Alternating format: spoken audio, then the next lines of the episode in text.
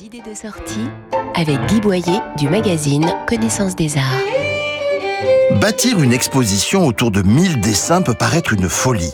Pourtant, à l'occasion du 50e anniversaire de la mort de Picasso, le Centre Pompidou a réuni 1000 feuilles, gravures et carnets de dessins du maître andalou en un vaste labyrinthe ouvert permettant aux visiteurs d'établir leur propre parcours.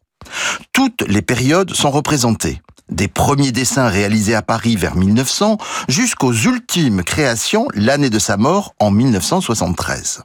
Les séquences peuvent traiter de techniques comme le pastel ou les papiers collés, de sujets précis comme les saltimbanques de la période bleue ou les crucifixions, d'œuvres importantes comme le ballet Parade ou les variations de Picasso autour du déjeuner sur l'herbe.